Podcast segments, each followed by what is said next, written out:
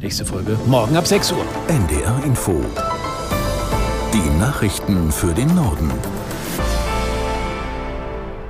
Um 15 Uhr mit Benjamin Kirsch. Nach den Meldungen folgt eine Unwetterwarnung für den Harz und die Küsten sowie eine Sturmflutwarnung für die Nordseeküste.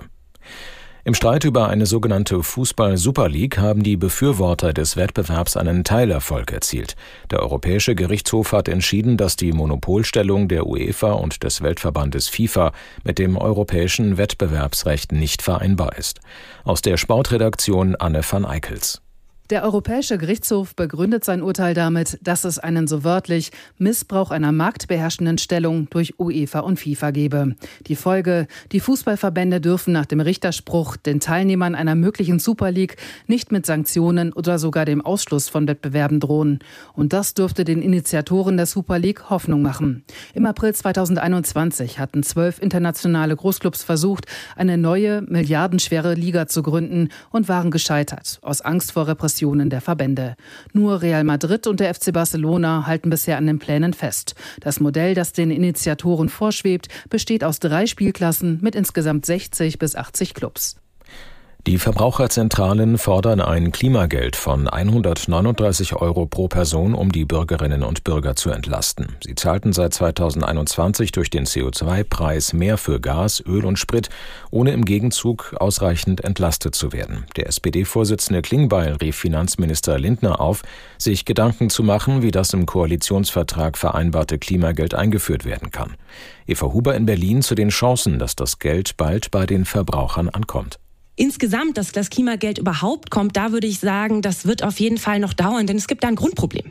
Der Staat, der hat im Moment gar nicht die Möglichkeit, allen Bürgern einfach so Geld auszuzahlen. Er hat nämlich die Kontonummern nicht von allen.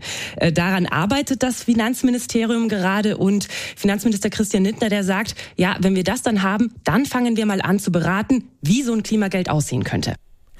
Das Sturmtief Soltan zieht mit Dauerregen und orkanartigen Böen über den Norden. Am Abend und in der kommenden Nacht muss im Weser- und Elbegebiet sowie an der Nordseeküste mit einer Sturmflut gerechnet werden. In Cuxhaven sind bereits jetzt höhere Pegelstände gemessen worden. An der Nordseeküste sowie auf Fehmarn in der Ostsee sind laut deutschem Wetterdienst Windstärken der Stufen 11 bis 12 nicht ausgeschlossen. Reisende müssen mit Einschränkungen im Fährverkehr rechnen. Einige Linien haben bereits angekündigt, den Betrieb einzustellen. Die Polizei in Hamburg hat dazu aufgerufen, tiefer gelegene Gebiete, vor allem im Hafen und in elbnahen Gebieten, zu verlassen.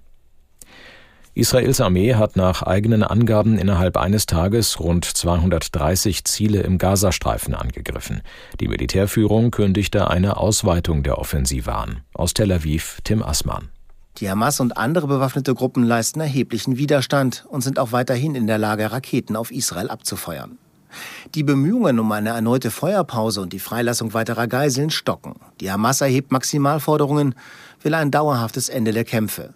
Israel soll eine mindestens einwöchige Feuerpause im Gegenzug für die Freilassung von Geiseln angeboten und die Hamas soll das abgelehnt haben.